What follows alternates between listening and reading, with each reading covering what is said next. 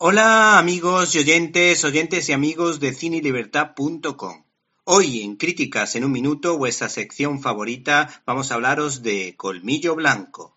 Jack London vuelve a estar de moda, o eso parece, ya que hace unos meses la editorial Reino de Cordelia se propuso ir sacando todo el arsenal que tiene de la obra del citado escritor y aventurero en estos días puede verse en las pantallas españolas la película de animación Colmillo Blanco, que, como todos ustedes saben, se basa en una de las obras más conocidas de Jack London, un escritor que plasmó en sus cuentos sus vivencias personales.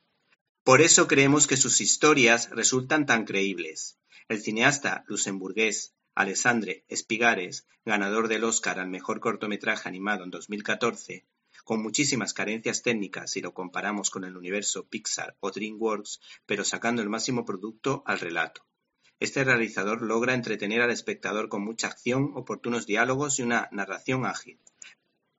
Las escenas más escabrosas o que pudieran suponer un problema para una producción orientada a los más peques de la casa, aunque la puedan disfrutar los adultos, se solventan con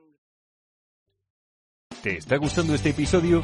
Hazte fan desde el botón Apoyar del podcast de Nivos. Elige tu aportación y podrás escuchar este y el resto de sus episodios extra. Además, ayudarás a su productor a seguir creando contenido con la misma pasión y dedicación.